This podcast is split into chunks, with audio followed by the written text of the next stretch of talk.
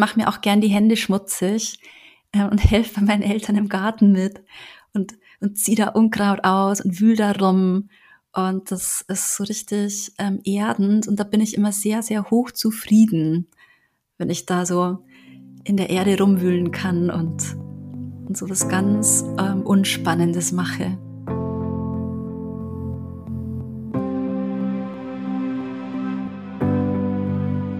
Herzlich willkommen bei Ananda. Das ist der Podcast von Yoga Aktuell. Ein Podcast für deine Glückseligkeit, für das Glück, das durch deinen Körper fließt, für den sinnlichen Genuss, der dich über den Körper hinausführt, mit Inspirationen für deine Yoga-Praxis auf der Matte, in der Küche, bei der Arbeit und in Beziehungen. Wir inspirieren dich mit Mikropraktiken, Gesprächen, Klängen, Worten und Interviews. Ich bin Julia Johansen und führe dich durch den Ananda Podcast. In dieser Episode ist die Yogalehrerin Helga Baumgartner bei uns zu Gast. Sie ist eine Expertin für Yin Yoga und hat bei Paul Grilley in Kalifornien mehr als 600 Ausbildungsstunden absolviert.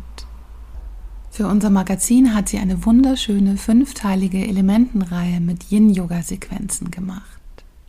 Ich spreche mit Helga über Hingabe, Yin-Qualitäten und die Yoga-Praxis im Leben.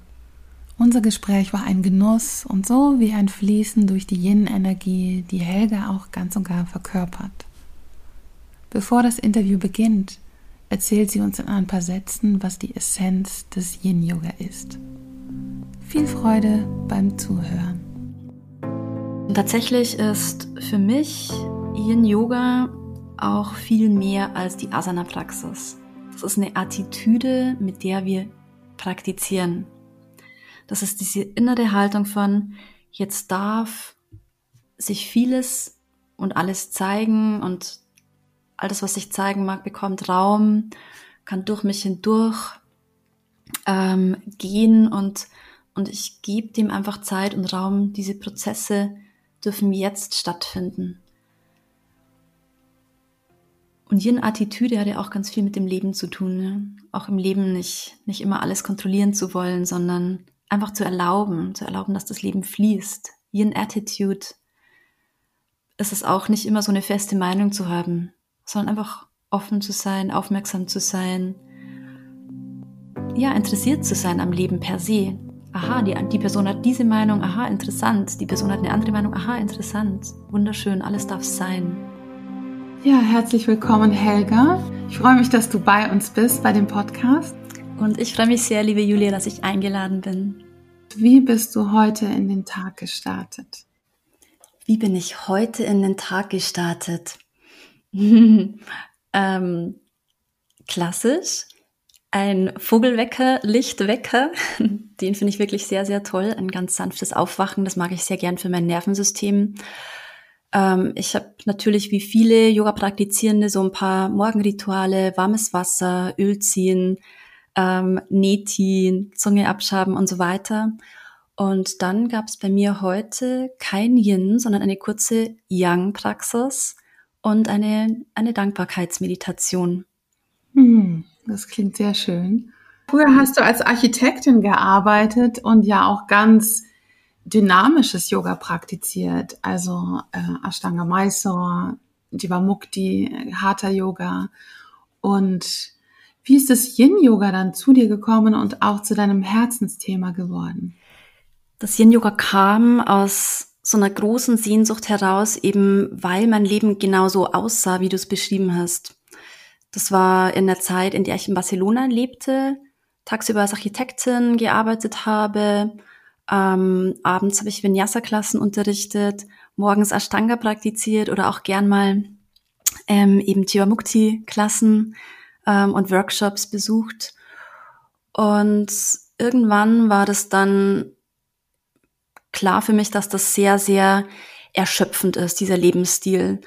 Und es war wirklich schon so eine fast schmerzhafte Sehnsucht, ähm, dieser, so eine innere, so ein inneres please silence and calmness. Also bitte guck, dass da irgendwie eine Ruhe und eine Entschleunigung und eine, eine Stille ähm, in das Leben kommen kann.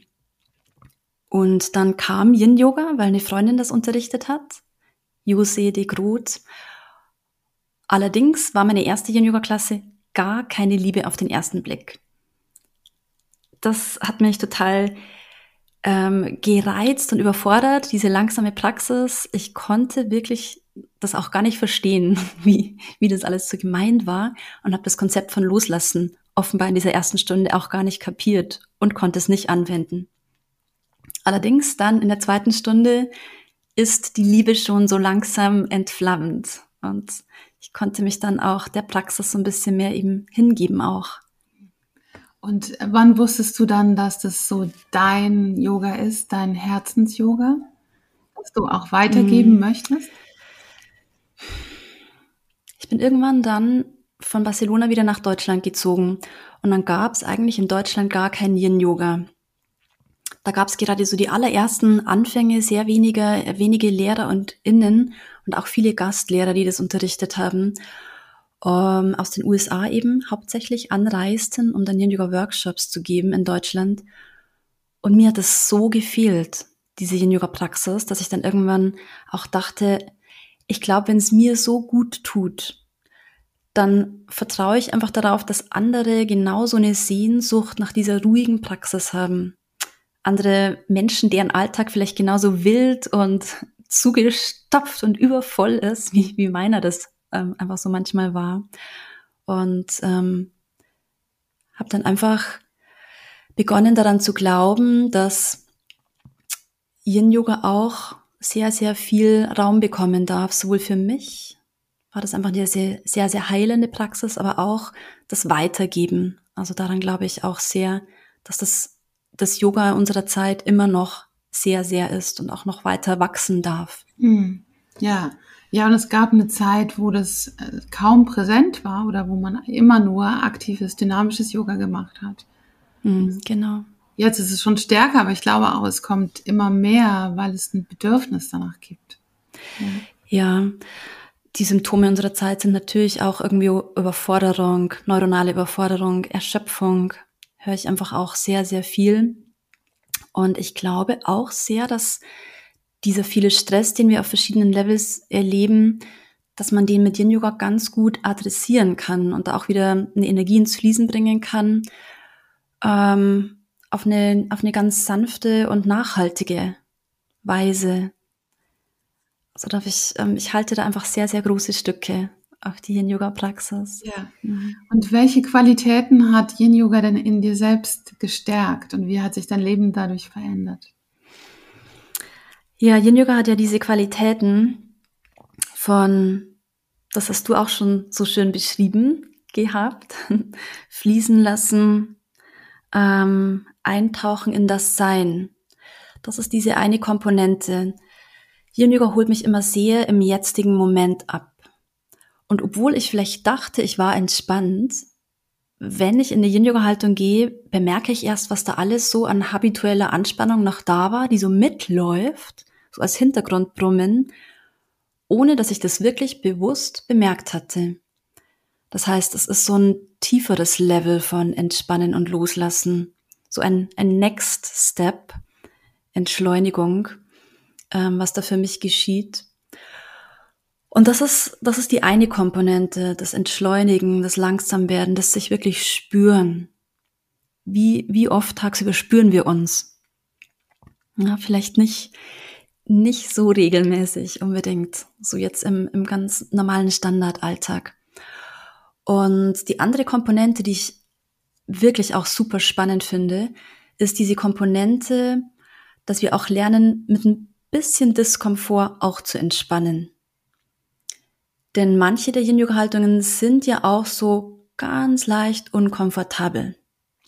So ein No Big Deal Uncomfortable. So eine ganz kleine Autsch, das ist ja ein Wohlschmerz. Autsch, das tut ja gut. Und da steckt für mich so eine echte Freiheit drin, zu sagen, ich kann mich da entspannen. Denn das Leben ist einfach Diskomfort und Komfort als ein, ein wilder Mix und oft auch mehr Diskomfort als Komfort, zu manchen Zeiten zumindest. Und wenn wir dann lernen können, auf der Matte so eine Entspanntheit auch im Diskomfort zu erlauben, das war für mich so ein total neues Konzept und so ein Game Changer zu sagen, es ist, es ist unkomfortabel, so what? Ich kann mich immer noch entspannen. Und diese Komponente finde ich wirklich phänomenal. Ja, ja, auch dieses Kommen und Gehen zu beobachten von Empfindungen und wenn man mhm. länger in den Posen bleibt, zu spüren, dass dann plötzlich sich was öffnet oder Raum der Entspannung entsteht, von dem man gar nicht dachte, dass er da sein könnte. Total. Und wie viel ähm, von diesem inneren unangenehmen Erleben eigentlich aus dem mentalen Widerstand kommt gegen das Erleben. Und dann genauso wie du sagst, sobald wir uns eigentlich dem öffnen, was jetzt da ist und sagen, okay, interessant, das ist jetzt eigentlich eine ganz schön intensive Empfindung. Wenn wir uns dem so öffnen können, dann wird es auf einmal ganz weich und weit in uns. Das ist Magic. Ja. Das ist die Yin Magic. Ja, ich finde das auch mhm. Magic. Mhm. Und auch, man hat das Gefühl, man macht vielleicht auch nicht viel, aber danach ist es so ein, also man berührt ja so eine feinstoffliche, ganz tiefe Ebene, finde ich, wo man ganz entspannt. Mhm. Ich finde vor allem den Punkt, ähm, man, man macht nicht so viel. Also was du jetzt gerade gesagt hast, das ist wirklich auch die Essenz. Zu erkennen, ähm, das Leben geht eigentlich auch ziemlich gute Wege, wenn ich selbst nicht so kontrolliere und anpacke und mache. Und wenn ich dieses Doer tun, also diese, diese Action-Haltung, diese innere Haltung von, ich muss das alles regeln und organisieren und kontrollieren, wenn ich das loslasse, bemerke ich ja im Yin-Yoga, hey, da passiert so viel und ich selbst kann da einfach ganz entspannt in der Beobachterinnenrolle bleiben. Auch, auch hier in Yoga Magic. Ja. ja, dieses empfangende Prinzip. Zu empfangen, mhm. was, mhm. was das Leben eigentlich bringen will. Ohne ja. zu viel zu planen und zu machen, ja. Das hast du sehr schön gesagt. Ja, und wie hat sich dein Körper durch den Yoga verändert? Hm. Mm, ich stelle schon fest, dass jeder Yoga-Stil so seine ganz eigenen Benefits mitbringt. Mm, ich war ja sehr, sehr dynamisch und kraftvoll unterwegs. Das war auch das, was ich gut kannte und konnte. Und da gab es immer so ein paar ähm, Stellen, die so gezwickt haben. Immer der untere Rücken beim nach vorne springen beispielsweise. Und ähm, das ist zum Beispiel was, das ging erst so richtig auch in eine, in eine Heilung, also ist jetzt einfach gar nicht mehr da, als ich dann auch diese vielen, vor allem Hüftbeuger-Dehnungen ähm, mitentdeckt habe, die es so im Yin-Yoga auch gibt. Also dieses lange Halten, dieses lange auch Lösen von Psoas-Spannung. Das war bei mir auch so ein ähm, Augenöffner das hatte ich wohl ein bisschen zu wenig jetzt in den, in den vorherigen Yoga-Stilen. Und generell, ja, einfach viel mehr Geschmeidigkeit. Ich würde aber auch sagen, ich bin viel mehr in Kontakt und in Kommunikation mit meinem Körper. Also wir haben eine Art von, ähm, von Sprache miteinander gefunden. Das heißt, ich habe auch viel mehr äh, Möglichkeiten zu verstehen, was mein Körper mir sagt. Und was bedeutet Hingabe für dich und auch Hingabe an den Flow des Lebens? Mhm. Das ist eine, finde ich, auch so richtig große Frage.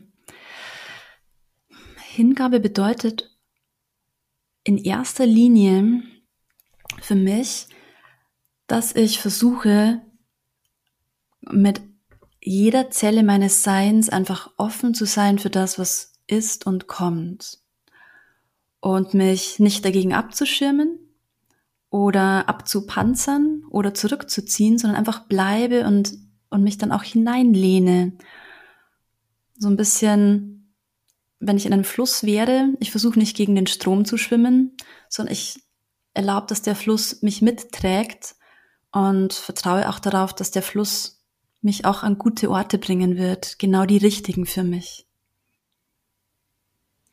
Und wie verbindest du mit diesem Fließen lassen die Ausrichtung, die ja trotzdem auch wichtig ist und die Struktur, die du ja auch brauchst, weil du viel Workshops gibst und Ausbildungen unterrichtest?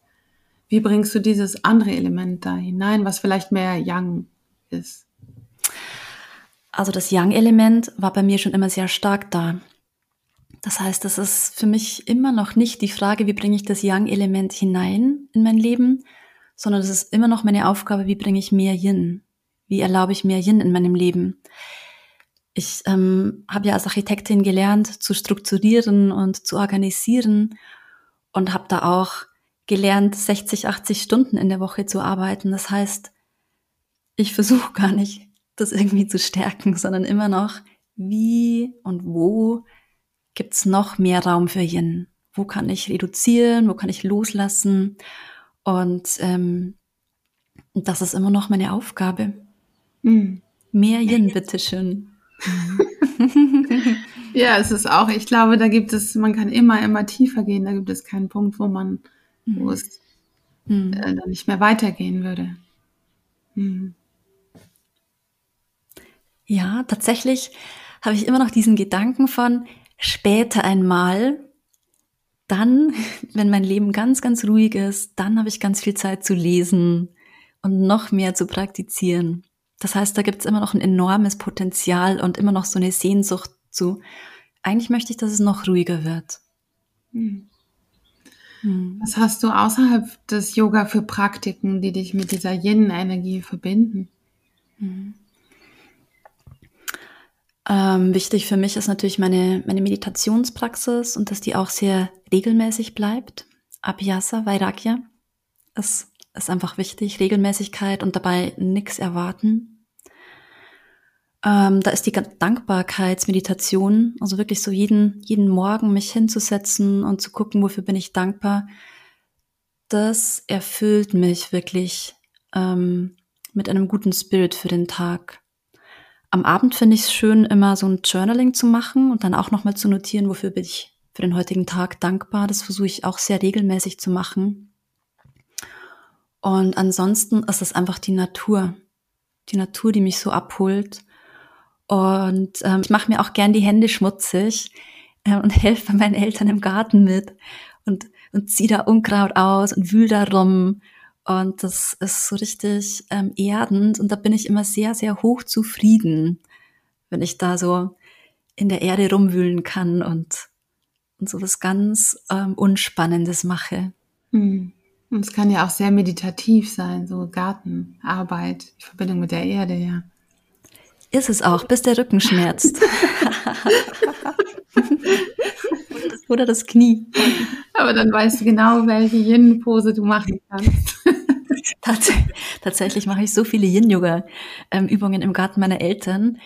Äh, manchmal ist es mir schon fast peinlich, weil ich denke, ähm, was denken die jetzt wohl über mich, dass ich alle, ähm, jede Viertelstunde brauche ich irgendwie eine Yoga-Übung, damit ich da weitermachen kann. Aber es ist tatsächlich so, wenn wir halt bemerken, okay, da spannt's jetzt an, dann, dann will ich das halt auch wieder lösen. Ja. Ja. Ja. Und Yin Yoga basiert ja auf der TCM-Lehre und den fünf Elementen. Feuer, Erde, Wasser, Luft und Holz. Und jeder Mensch hat so eine innere Natur, die einem der Elemente entspricht. Das finde ich ganz interessant. Kannst du kurz erzählen, wie diese fünf Typen sind und welcher Typ bist du? Mm, diese fünf Typen, die TCM-Elemente, sind ja, die unterscheiden sich ja in zweien von den indischen Elementen. Das heißt, in der TCM ist es im im Winter ist es der Wassertyp, im Frühling ist es der Holztyp, im Sommer der Feuertyp oder die Feuerperson, im Spätsommer Erde und im Herbst ist es Metall. Die Charakteristik von diesen Typen oder was auch so deren Lebensthemen sind, das kann man eigentlich ziemlich gut daraus verstehen, was die Natur zu der Zeit macht. Die Winterperson zieht sich unglaublich gerne zurück und sinniert über die tiefen Fragen des Lebens. Was ist der Sinn des Lebens? Was ist mein, was ist der Ursprung und was ist meine Bestimmung? Die Holzperson hingegen ist so wie der, ähm, der sprießende Wald oder die sprießenden Pflanzen im Frühling.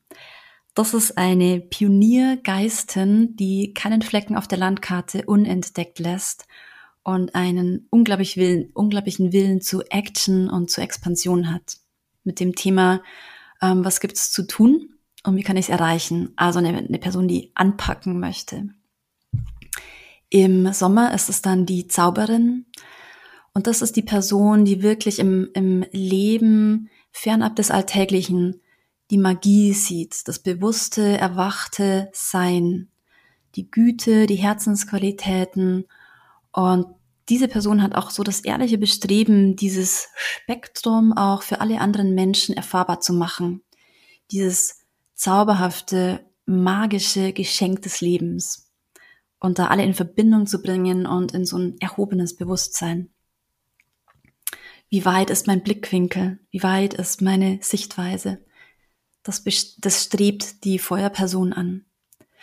Im Spätsommer gibt es dann wie so eine Verschnaufpause und diese Persönlichkeit ist dann die Friedensstifterin.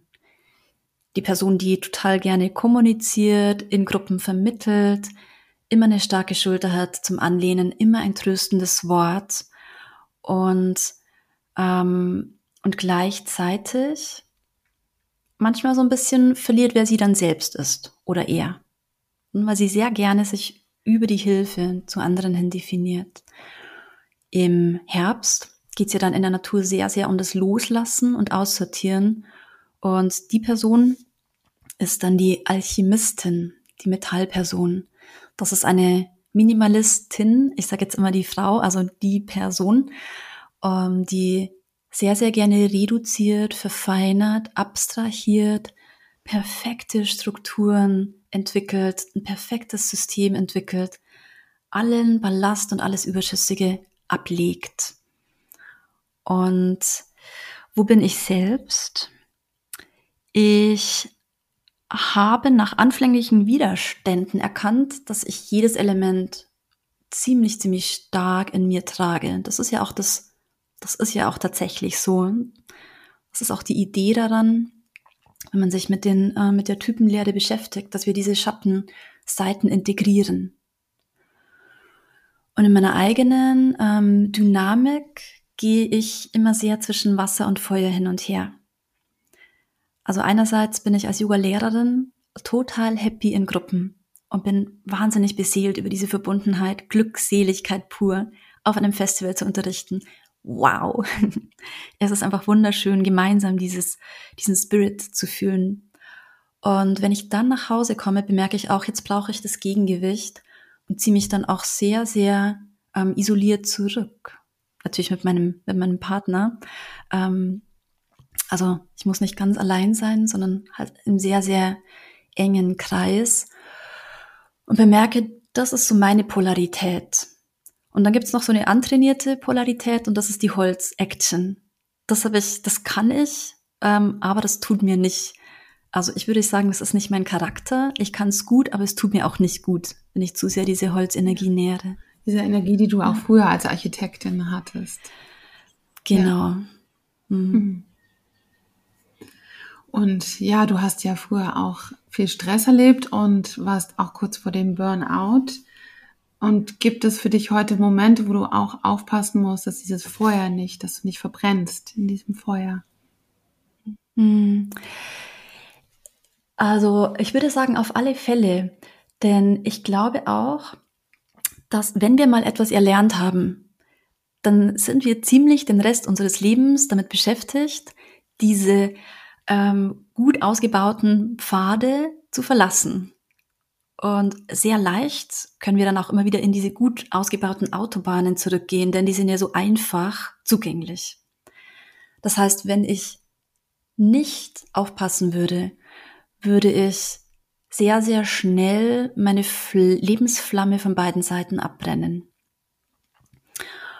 Und da hat dieses ähm, Studium der taoistischen Philosophie mir auch echt ähm, so die, die Erkenntnis gebracht, ähm, es ist ja meine Lebensflamme, die ich dann mit diesem Überaktivismus abbrenne. Möchte ich das denn wirklich?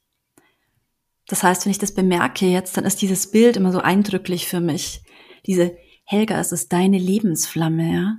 Take care. Ne? Das, das gibt nur diese eine Kerze oder eben diese eine Lebenskerze. Möchtest du die wirklich von beiden Seiten abbrennen? Und obwohl es da noch sehr viel Raum zur Verbesserung gibt, also immer noch mehr Yin und mehr Ruhe, ähm, bin ich auf alle Fälle schon zufrieden mit, mit meinem ähm, Energiemanagement sozusagen, mit dem Feuermanagement. Und gibt es auf dem Yoga-Weg eine, was ist da die größte Herausforderung für dich? Yoga im Alltag also in der Verbindung mit anderen Menschen. Zu gucken, dass es keine isolierte Praxis bleibt. Es gab so eine Zeit, da war ich ganz happy, wenn ich morgens auf meiner Matte war und am Meditationskissen. Und dann konnte ich da so den Haken dahinter setzen und dachte, wunderbar, die Erleuchtung ist nahe, alles ist gut, der Rest des Tages kann kommen. und, und ähm, ja, und irgendwie ich weiß es nicht, vielleicht ist es ja auch ein, ein, ein Prozess so mit dem Älterwerden oder einfach doch ähm, vielleicht auch ein bisschen bewusster werden, hoffentlich, zu bemerken, ja, es gibt eigentlich 24 Stunden Zeit, die ähm, Philosophie im Alltag zu praktizieren.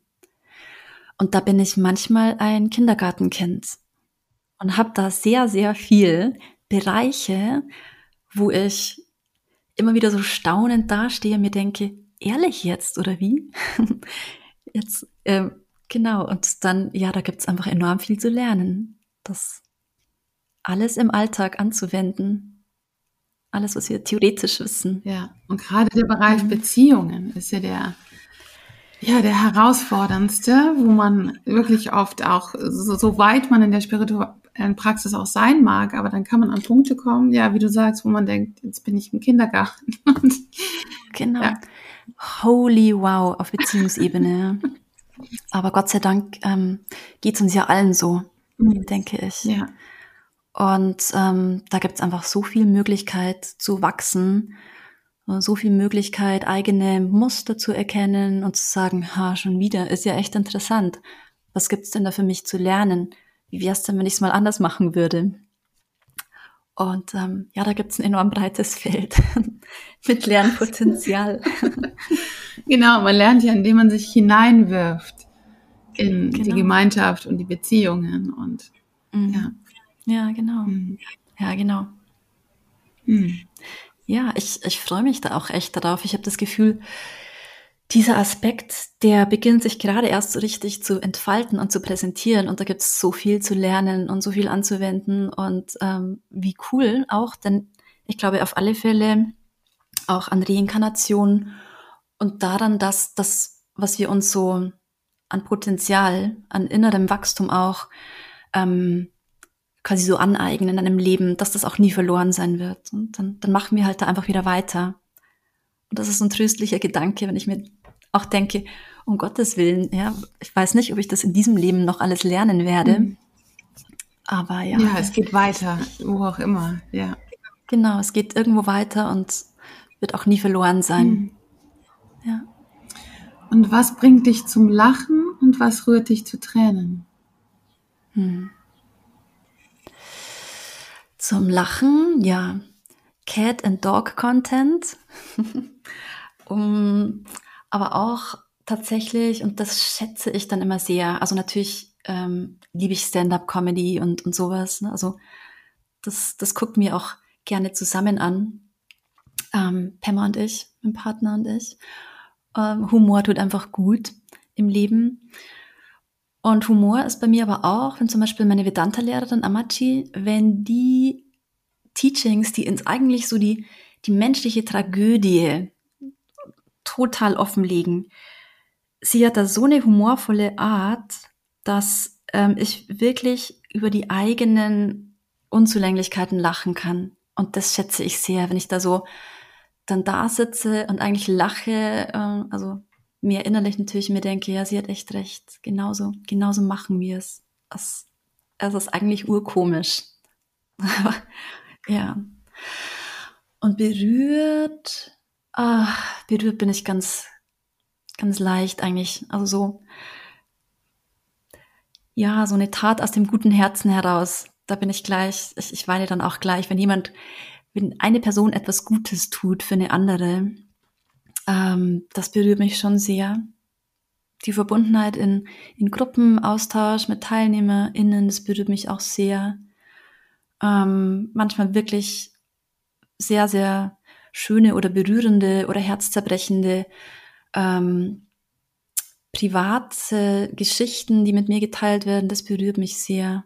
Ich, ich glaube, man darf sich auch berühren lassen. Mhm. Ich finde es auch schön, sich berühren zu lassen. Ja, ja, das ist lebendig, genau. Mhm. Tränen und Lachen beides. Ja, da fällt mir so ein Video von Dalai Lama ein. Und da hat er in einem Moment geweint, weil ihm eine Nonne irgendwas ganz, ja, einfach was ganz schrecklich Trauriges erzählt hat. Und dann dreht er sich um und zwei Sekunden später lacht er aus vollem Hals. Und so geht's, glaube ich, auch, ne? dass wir so die Essenz der Emotionen einfach erleben. Mhm. Ja, und es ist so nah beieinander. Es ist die gleiche Quelle, das mhm. Lachen und das Weinen. Und auch was du gesagt genau. hast, über sich selbst auch lachen zu können, mhm. ist so eine wichtige Qualität, finde ich, ja. Ja, das schätze ich schon sehr. Weil ich glaube, es gab in meinem Leben schon eine große Zeit, da habe ich so versucht, ähm, so ein gewisses Image aufrecht zu erhalten. Und da glaube ich, fiel mir das gar nicht so leicht. Deshalb finde ich das jetzt eigentlich eine ziemlich coole Sache, ähm, so über sich selbst zu lachen. Ja. Ist schon auch etwas sehr Gesundes, glaube ja. ich. Ja. Mhm. Mhm. Und ähm, hast du so eine kleine Übung für den Alltag, die man zwischendrin machen kann, auch am Schreibtisch mittendrin, die einen unterstützt, sich dem Flow des Lebens hinzugeben, wenn man jetzt merkt, man ist irgendwie sehr im Kopf und angestrengt und man will einfach sich mehr hingeben, dem was kommen könnte. Hast du da eine kleine Übung? Mhm. Ja, also wenn es so am Schreibtisch ist, dann ist es keine Yin-Yoga-Haltung jetzt per se. Ähm, es ist eine Haltung mit Atem und, und Berührung. Eine Haltung, die uns ins Spüren in diesen Moment zurückführt. Wenn du mitmachen magst. Ja, du kannst uns gerne alle, die Hörer und die Hörerinnen durchführen. Genau, wenn ihr im Auto sitzt, könnt ihr vielleicht kurz stehen bleiben und sonst Im, im direkt mitmachen. Ich auch, ja im Auto stehen bleiben auf einem Parkplatz. Das ist auch enorm unspektakulär und ähm, keine Yin-Yoga-Haltung per se. Leg gerne mal deine Hände aufeinander. Und dann beginn mal mit so kleinen Bewegungen mit der rechten Hand, die linke Handfläche so abzustreifen. Und schau mal, wie du diese Erhebungen und die Täler der linken Hand unter den rechten Fingerkuppen oder unter der rechten Hand erspürst. Und dann mach das mit der Gegenhand. Streif so langsam mit der linken Hand über die Lebenslinien, über die Gelenke, über die Berge und Täler in der rechten Hand. Vielleicht erspürst du auch ob die Haut oder die Hand eher so kühl ist oder warm, eher ganz trocken oder auch ein bisschen feucht. Und vielleicht bemerkst du, dass jetzt automatisch schon so eine tiefe Ausatmung kommt. Manchmal ist diese tiefe Ausatmung auch ein Zeichen dafür, dass wir gerade wieder zu Hause angekommen sind bei uns. Und dass wir eigentlich mit dem Geist ganz schön woanders waren, in den Plänen der Zukunft, in irgendeinem Verdauen der Vergangenheit. Dann erlaube mal diesen bewussten, langen Ausatmen und erlaube, dass der Atem die Achtsamkeit in diesen Moment zurückbringt. Gern auch durch die geöffneten Lippen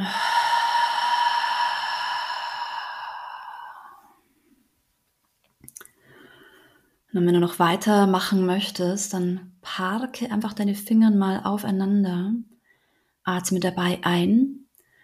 Und in der Ausatmung lass die Finger in der rechten Hand eine Lücke nach vorne rutschen. Verschränk die Finger. Das ist die Ausatmung.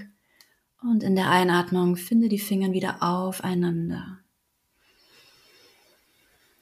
In der Ausatmung lass die Finger in der linken Hand eine Lücke nach vorne rutschen, verschränk die Finger, beug die Finger und einatmend finde die Hände wieder aufeinander. Mach das noch zweimal für dich im eigenen Atemrhythmus. Ausatmen die rechte Hand, die Lücke nach vorn. In der Einatmung die Finger wieder aufeinander. linke Hand.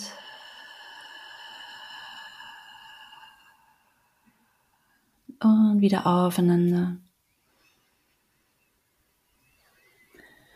Und wenn du magst, reib die Hände noch kräftig aneinander. Leg sie dann auf dein Gesicht. Erlaub, dass die Spannung im Gesicht unter den Händen schmilzt. Gesicht weich wird, sich die Augen einen Moment ausruhen die Mimik einen Moment ausruht. Ha. Senk die Hände, wann immer du magst. Eigentlich reichen drei achtsame Atemzüge auch schon aus.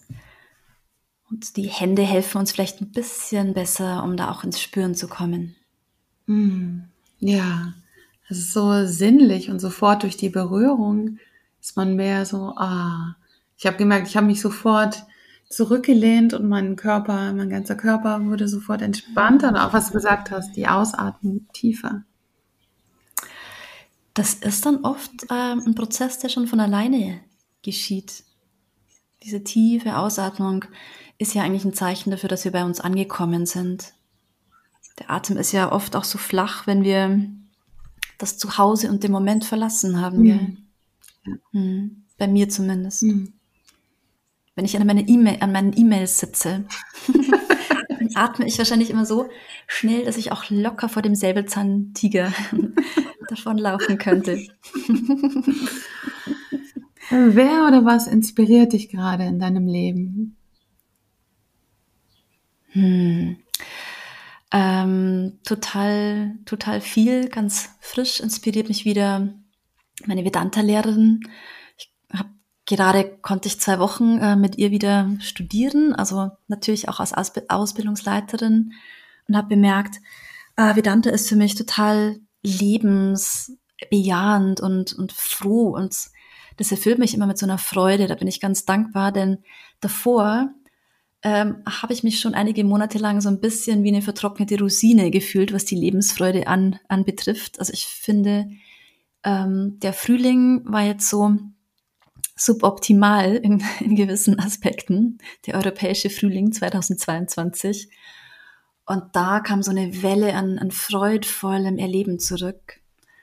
Und dann aktuell mache ich auch bei so einer kolumbianischen Lehrerin auf Spanisch, ähm, höre ich, hör ich gerne ihr zu, die macht so eine, ein halbes Jahr in einem Chakra. Und ähm, das habe ich gerade ganz frisch entdeckt. Das höre ich jetzt gerne immer beim Laufen oder Spazierengehen. Und da steckt auch ganz viel Lebensweisheit in mir drin, äh, in ihr drinnen, also in den in ihren Teachings.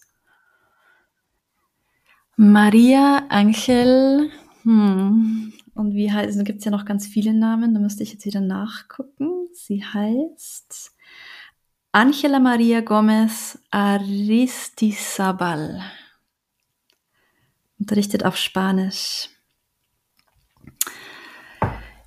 Tatsächlich brauche ich, ähm, ich persönlich auch immer eine Inspirationsquelle für mich. Das habe ich schon festgestellt. Wenn ich also nur outputte als, als Lehrerin und nicht gleichzeitig mich inspiriere, dann ist das für mich kein Gleichgewicht. Ich, ich suche also auch immer, was inspiriert mich gerade und lese oder höre da eigentlich immer was. Pema Chödrin ganz oft, Thich Nhat Hanh ganz oft ähm, Vedanta eben, Amachi und ja, immer wieder auch neue Inspirationsquellen. Das, das ist für mich wirklich auch so, ein, so eine erwünschte Notwendigkeit. Ja, wenn man viel mhm. gibt, auch, auch dann wieder ja. zu empfangen, sonst, sonst kann man auch nicht mehr geben, ja. Geht's dir da auch ja, so? Absolut, ja. Absolut. Mhm. Ja, finde ich auch sehr natürlich irgendwo, ne? Mhm. Ja. Und wenn du eine Message, einen Satz an die Yoga-Welt geben könntest, Was wäre das?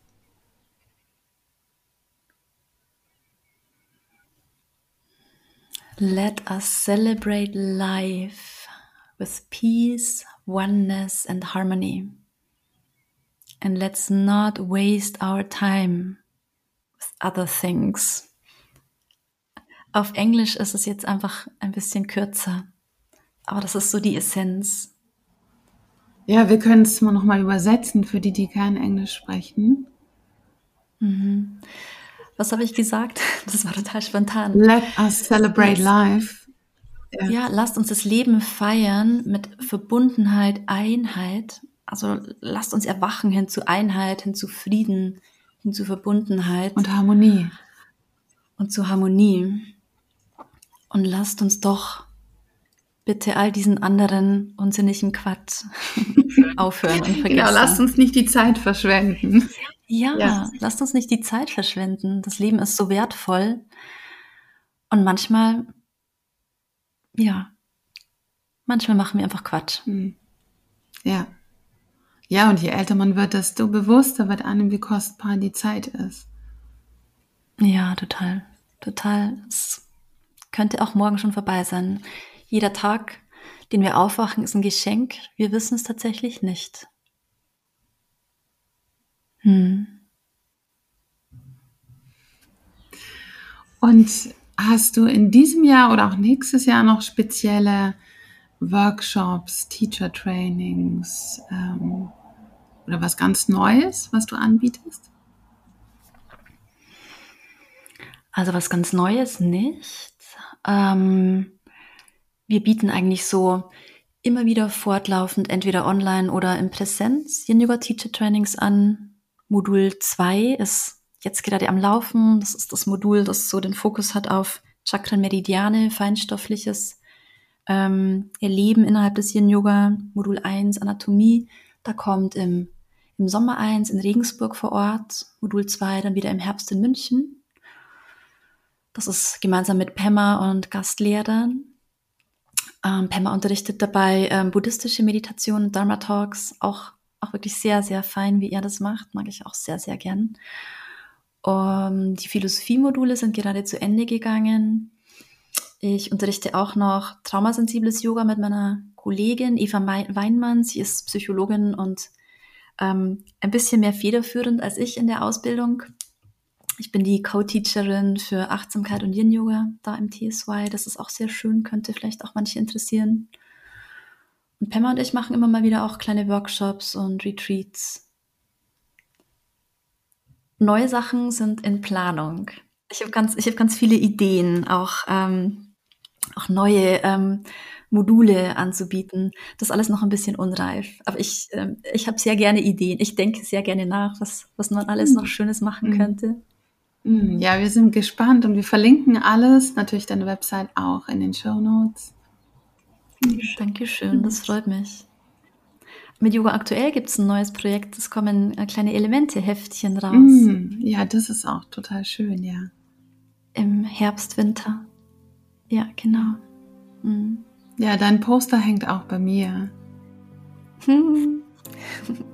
Das ist toll. Das ist auch wirklich schön geworden. Also ich finde, die, die Serie ist wirklich, wirklich sehr schön geworden. Das ist ein, ein Herzensprojekt für mich auf alle Fälle.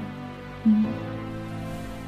Hm, ich bin noch ganz betört von dieser schönen Energie in unserem Gespräch. Wenn ihr mehr über Yin-Yoga wissen wollt, dann haben wir ein tolles Angebot für euch. Nämlich gibt es in drei Varianten die Bundles von Helga, also die fünfteilige Reihe über die fünf Elemente mit oder ohne Poster. Ihr bekommt dafür 10% mit einem Code. Und wir machen auch gerade eine kleine Forschung, nämlich wollen wir von euch wissen, was gefällt euch an diesem Podcast am besten? Welche Folgen haben euch am meisten berührt? Wovon wollt ihr mehr hören? Und welche Themenbereiche interessieren euch? Das könnt ihr mir persönlich schreiben an meine E-Mail oder wir machen da auch noch eine Umfrage über unsere Social Media Kanäle. Folgt uns und wie immer alle Infos in den Show Notes.